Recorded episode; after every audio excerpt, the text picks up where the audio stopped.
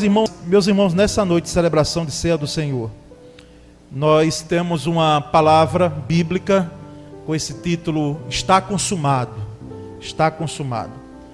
O título ele nos remete a o texto conhecido lá do Evangelho de João, capítulo 19, versículos 28 a 30. João 19, 28 a 30. Vamos fazer essa leitura. Mais tarde, sabendo então que tudo estava concluído, para que a Escritura se cumprisse, Jesus disse: Tenho sede. Estava ali uma vasilha cheia de vinagre, então embeberam uma esponja nela, colocaram a esponja na ponta de um caniço de isopo e arregueram até os lábios de Jesus. Tendo-o provado, Jesus disse: Está consumado. Com isso, curvou a cabeça e entregou o Espírito. Amém? Graças a Deus.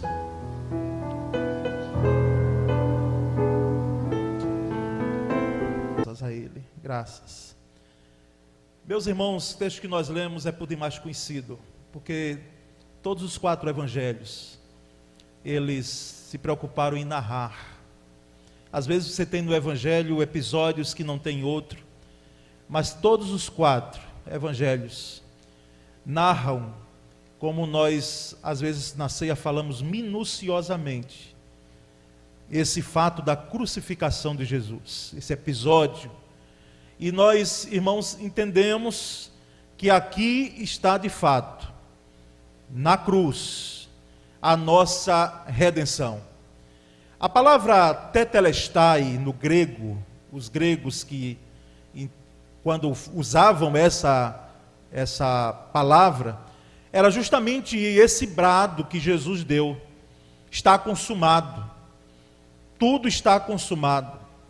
E a, a ideia aqui é que, de, que está tudo completamente pago, tudo pago, numa dívida alguma mais, e você vai entender um pouquinho lá adiante em relação a essa dívida, totalmente quitado. A palavra tetelestai tudo está consumado, tudo está quitado. Na realidade, é perfeitamente finalizado. A palavra expressa isso. Concluído, realizado, cumprido, concretizado. São todos sinônimos dessa palavra está consumado, dessa frase que Jesus disse. E nós entendemos, irmãos, que aqui é uma expressão, segundo os biblicistas, não uma expressão de derrota, jamais, mas uma expressão de triunfo. É um brado de triunfo. Tudo está consumado, é um brado de vitória. Algumas frases elas passaram para nós brasileiros e no mundo de alguns personagens que citaram, como eu uma outra pregação aqui pude, pude fazer menção, dependência ou morte, não é? disse Dom Pedro. E aí vai, vamos outros personagens, tendo sempre um brado, tendo sempre uma expressão, mas jamais, com todo respeito a eles, essa expressão, ela se iguala a qualquer outra. Ela é inigualável, porque é um brado de vitória daquele que estava na cruz, mas ele estava triunfando sobre a morte, sim seria triunfando sobre alguns aspectos que nós vamos aqui colocar de forma muito objetiva. Então é um brado de vitória. Ninguém se engane que a cruz foi uma derrota para o cristianismo e para Jesus principalmente. Jamais. E nós entendemos, irmãos, pelo menos alguns aspectos, nós vamos aqui abordar porque está tudo consumado. Tudo está consumado, pois em Jesus as profecias elas foram cumpridas. Grave bem isso, tudo está consumado, porque em Jesus as profecias elas se cumpriram. E nós percebemos isso que cumpriram-se em Jesus todas as profecias messiânicas no Antigo Testamento, quando os profetas se levantavam e muitas vezes falavam de algo que eles nem tinham em mente o que era. E aqui nós vamos colocar alguns deles. Não vamos expor todos, porque eu quero deixar um pouquinho para o Natal, para o próximo domingo à noite, não é?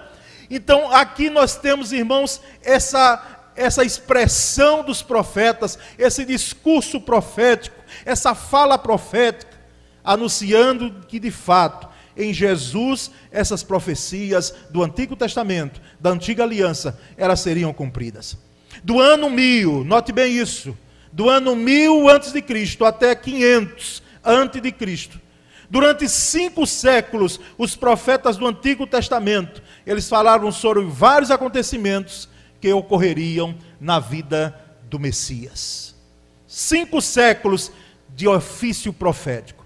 E, irmãos, percebemos que logo nos primeiros capítulos do Gênesis, nós entendemos ali que após a queda do homem, nós encontraremos a promessa sobre aquele que esmagaria a cabeça da serpente, Gênesis 3,15. Ali é a primeira profecia que de fato nós temos, e não sei nem se posso chamar de profecia, porque de fato ali aquela expressão foi de Deus, e Deus, Ele é Senhor de tudo. Ali era uma afirmação, mais do que uma profecia. E ele disse que da, da, semente da mulher nasceria um que esmagaria a cabeça da serpente Satanás. E esse eu já disse uma vez, reitero: esse não sou eu e nem você. Esse é o Filho de Deus, enviado por amor, por graça, e veio de fato, e prometido desde o Gênesis. Então nós entendemos que Jesus, ele desde primeiro livro que nós temos na Bíblia, nós temos a afirmação, relato, essa profecia, essa promessa, na realidade, sobre aquele que viria, Jesus. Moisés recebeu instruções da parte de Deus, e nós sabemos muito bem a história, para a celebração da Páscoa, isso nós temos em Êxodo capítulo 12. Lá antes daquelas questões, aliás, depois até das pragas, porque a Páscoa já veio, já no final de tanta catástrofe no Egito. Faraó com aquele coração duro, terrível, porque sabia de fato que ele não estava mexendo com alguém ou com um povo que é, não era qualquer um. Aquele povo, irmãos, nós precisamos entender isso. Havia uma promessa, inclusive dada não apenas em Gênesis, mas dada a Abraão, que eu não faço menção, mas pelo menos de lampejo coloca agora. Sobre esse povo que preservaria a noção de Yahvé, de Deus. E é interessante notar que, sob a luz do Novo Testamento, nós entendemos que a Páscoa apontava para o próprio Cristo. Aquela Páscoa, Páscoa lá do Antigo Testamento, aquele cordeiro era um símbolo. Ele apontava para o cordeiro de Deus, que quando João Batista viu, e nós temos esse relato no Evangelho de João, capítulo 1, versículo 29. Quando João Batista avistou, ele diz: Eis o Cordeiro de Deus que tira o pecado do mundo. Entendemos, irmãos, que essa profecia, ela se cumpriu em Cristo Jesus. A profecia de que sentido? O relato que aponta para um cumprimento de promessa, de que aquele cordeiro pascual, ele era na realidade um símbolo, um símbolo de Jesus Cristo.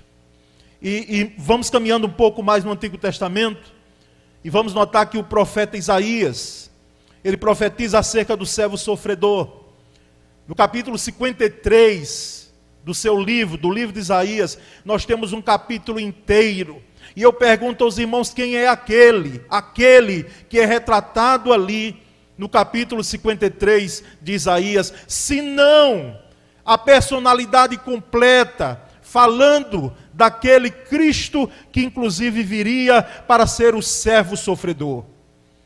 E nós pegamos pelo menos dois textos do versículo 4 e versículo 5, que diz que certamente Ele tomou sobre si as nossas enfermidades e sobre si levou as nossas doenças, contudo, nós o considerávamos castigado por Deus, por ele atingido e afligido. Mas ele foi transgress... ele foi transpassado por causa das nossas transgressões, foi esmagado por causa de nossas iniquidades. O castigo que nos traz a paz estava sobre ele, e pelas suas pisaduras nós somos o que? Sarados. Isaías falando, quem sabe, de alguém que ele não tinha a plenitude do que ele estava falando. Embora, desde o Antigo Testamento, note bem isso, porque não era apenas uma questão vaga para o povo hebreu, havia uma promessa da vinda do Messias. Isaías, aqui no capítulo 53, fala justamente desse servo sofredor que é Jesus. Irmãos, esses dois textos aqui, como o capítulo 53 por inteiro, muito profundo. É coisa de você beber, de, de você ler, e você beber cada palavra, e não tem como você não ler um texto desse, sem você se emocionar, sem você parar e você refletir de que esse servo sofredor, ele não tinha a necessidade de fazer o que fez, e fez porque amou. Por isso, bem disse a autora desse hino, de que se isso não for amor, aí ela faz uma poesia linda. O oceano secou, não há estrelas no céu, andorinha não voa mais. Por quê? Porque o servo sofredor foi justamente por um plano de Deus e por amor. Entendemos, irmãos, que em Daniel, capítulo 7, versículo 13, Daniel 7, 13, Daniel também retrata, 13 e 14, os versículos, algo maravilhoso. Aqui nós estamos antes de Cristo, mas veja na visão de Daniel, o que é que Daniel retrata? Na minha visão à noite, vi alguém semelhante a um filho de um homem. Lembra dessa expressão nos evangelhos? Filho do homem filho de um homem, vindo com as nuvens dos céus. Ele se aproximou do ancião e foi conduzido à sua presença. A ele foram dados autoridade, glória e reino. Todos os povos, nações e homens de todas as línguas o adoraram. Seu domínio é um domínio eterno que não acabará, e seu reino jamais será destruído. Eu pergunto aos irmãos: que rei é esse? Que reino é esse? O reino do Rei dos Reis, do Senhor dos Senhores, porque todos os reinos humanos, mesmo na sua grande potência, assim como foi Roma, que chegou quase a dominar boa parte do mundo ocidental, mas hoje nós entendemos, irmãos, que esse reino dentro do coração do homem, imperando na terra, fazendo com que o mundo possa também chegar à sua consumação, esse reino é de Cristo Jesus. Bem disse Daniel na sua visão, ele é soberano, ele é Senhor. Nós entendemos, irmãos, então, no primeiro momento, que Jesus, ele veio para cumprir as profecias. As profecias foram cumpridas. E todas elas. Porque nós notamos que é próprio de alguns prognosticadores até acertarem. Até acertarem. Terem êxito em algo que se projeta. Mas as profecias em relação a Jesus Cristo, todas elas se cumpriram. Todas elas. E as que ainda hão de se cumprir dentro de uma perspectiva escatológica, elas serão cumpridas. Porque de fato, não há mais nada dentro do propósito de Deus para que possa ser feito e ser realizado. Nós vamos ver um pouco mais à frente. Nós, irmãos, entendemos então que Jesus cumpriu todas as profecias acerca dele. Mas há um segundo aspecto aqui, é que tudo está consumado, tudo está completo, realizado, porque Jesus promoveu a nossa redenção. A nossa redenção. Está tudo concretizado, porque a nossa redenção, ela não acontecerá. Ela já aconteceu. Ele já promoveu essa redenção. Em Colossenses capítulo 2, versículo 14, tão conhecido. Isso é um versículo que todo crente tem, de, tem que ter de cor aqui, decorado mesmo. Diz que ele cancelou a escrita de dívida que consistia em ordenanças e que nos era contrária. Ele a removeu pregando-a na cruz, Jesus. Ele cancelou a dívida, ou seja, pagou a dívida. Essa é a expressão. Jesus pagou com a sua própria vida. Que dívida, pastor? Que dívida que eu tinha com Deus, que sem, se quem errou foram, foram lá Adão e Eva dentro de uma teoria criacionista que a Bíblia cita. Ah, meus queridos. A Bíblia diz que todos nós andávamos, inclusive Isaías mesmo, todos nós andávamos desgarrados como ovelhas, mas ele fez cair sobre Jesus a iniquidade, o pecado de todos nós. Você é pecador e eu sou, todos nós somos. E havia uma dívida, por quê? Porque essa herança, e eu diria maldita, terrível, alcançou toda a humanidade. Assim como uma doença, ela pode ser passada muitas vezes. O pior vírus que existe na face da terra. Mas graças a Deus, Jesus pagou toda a dívida um dos comentaristas bíblicos chega a citar e nos traz muito perto daqueles que conviveram há tempos atrás na mercearia, que é um termo que eu acho que nem tem mais. É? Nunca mais vi escrito assim. Os nomes são mais inglês agora, né? tudo inglesado. Mas na mercearia, antigamente, se tinha lá o caderninho de notas, lembra? Vocês mais antigos, a geração nova não vai lembrar até porque não tem mais. exceto talvez em algum lugarejo, não é? Aqui do Brasil ainda. Aquele caderninho de nota, você ia, pegava e lá o dono da mercearia, lá dentro do negócio, ia anotando, anotando, anotando, depois pagava por quinzena, mensalmente, não é? E às vezes eu vi, eu, menino, a lista dos caloteiros. Não sei se você viu. Tinha lá também na parede, não é? Hoje, juridicamente, eu não sei se é possível, mas não é, né? Mas tinha lá, ali botava a lista dos caloteiros, não é? A ideia é essa, irmãos, que um segundo comentarista diz. Ele pegou essa dívida que nós tínhamos. Só que era pior. Porque essa dívida do caderninho, ela é pagável. Mas a nossa era impagável pelos nossos próprios esforços. E ele chegou e riscou, ele disse assim: olha, está pago. Lembra o que foi que o, o que é que o dono da mercearia fazia? Né? Riscava assim, eu pago, né? Jesus pegou a caneta com o sangue dele e disse: está tudo pago, não há mais dívida alguma. Não há mais dívida alguma.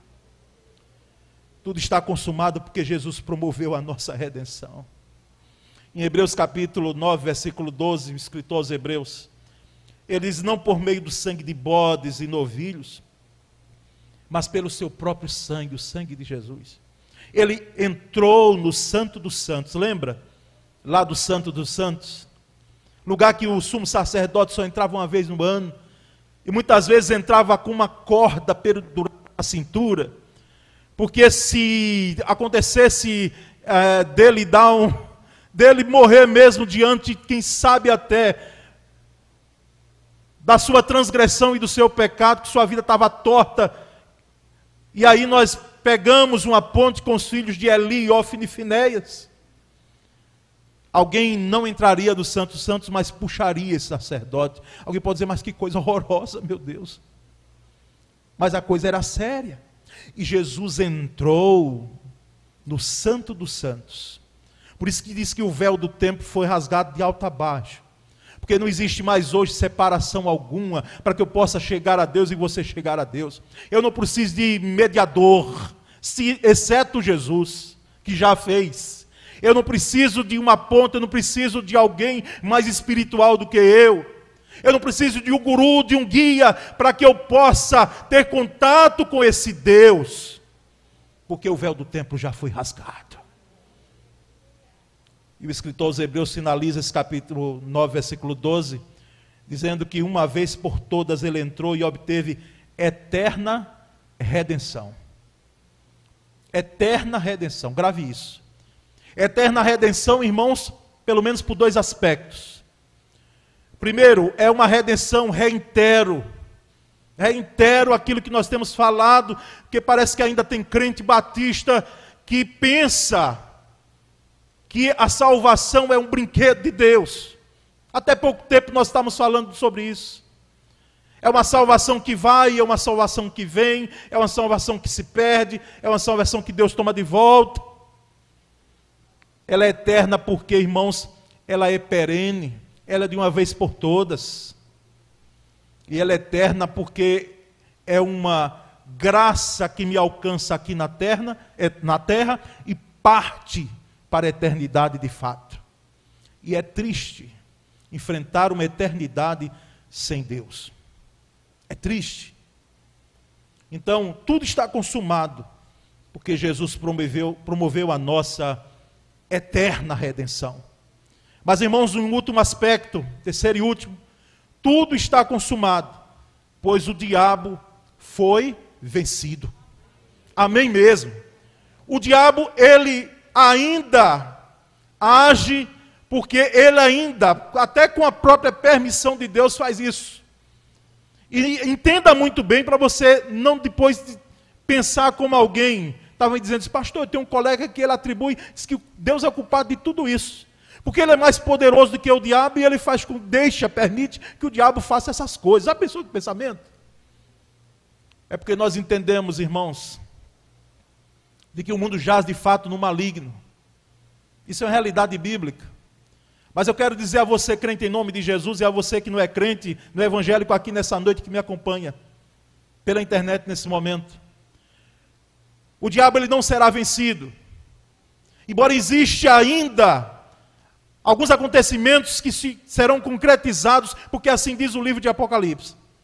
Mas a morte dele já está, a, a, o falecimento dele, o fracasso dele, já está carimbado por quê? Porque ele já foi vencido em Cristo Jesus.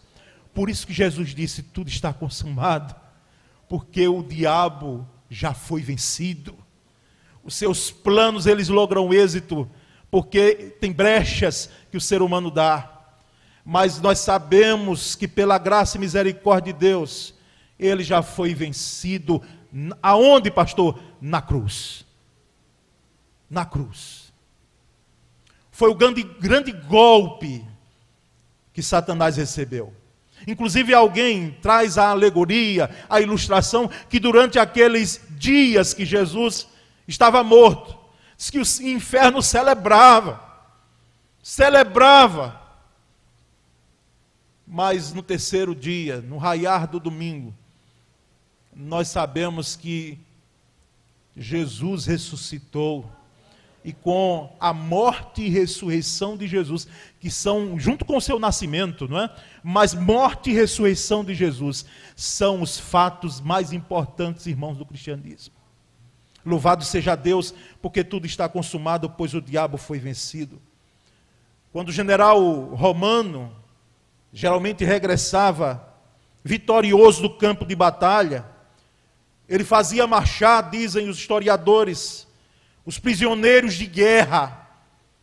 Ele fazia marchar acorrentados os prisioneiros de guerra pelas ruas de Roma e costumava proclamar esse general em alto e bom som: Tetelestai, tetelestai, ou seja, tudo está consumado, tudo está consumado, ou seja, eu fui vitorioso, eu venci a batalha, eu venci a batalha. Assim, irmãos, nós temos esse brado de vitória de Jesus na cruz. Esse brado de triunfo. Em Colossenses capítulo 2, versículo 15, nós lemos o versículo 14, agora o 15 é mais é uma bênção agora para nós. Veja o que é está escrito. E tendo despojado os poderes e as autoridades, fez deles um espetáculo público, triunfando sobre eles aonde? Na cruz. O espetáculo que alguém passava, quem sabe, ali naquela sexta-feira à tarde na saída de Jerusalém, naquele monte, e podia ver aquele espetáculo, aquela cena horrorizante, como era ou como eram as crucificações. Mas de fato, o grande espetáculo quem deu foi Jesus, triunfando na cruz.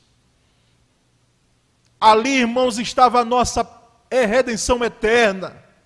E o texto de Hebreus, capítulo 2, versículo 14 diz: Para que pela morte aniquilasse o que tinha o império da morte, ou seja, o diabo. Aniquilasse aquele que tinha o império da morte, o diabo. Tudo está consumado porque o diabo já foi vencido, sim. Ele é derrotado. Já foi vencido. Os dias deles estão contados.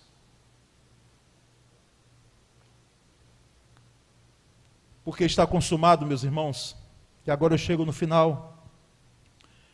Porque consumado está. Foi Jesus quem disse isso. E Jesus é Deus. Não há o que acrescentar nem tirar da perfeita obra de Cristo, já viu? Não há o que acrescentar e nem tirar a redenção foi completa.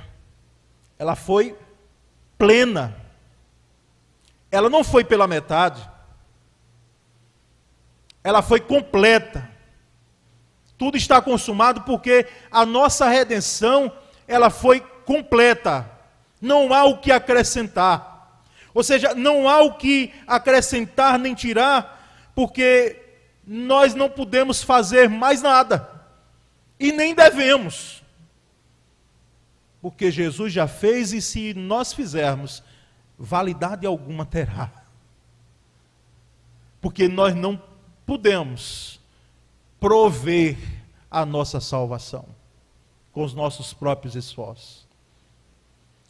Quando alguém vier lhe enganar dizendo que precisa fazer isso ou aquilo para ser aceito por Deus, e eu não estou falando de santificação, viu? Que aí é outra história.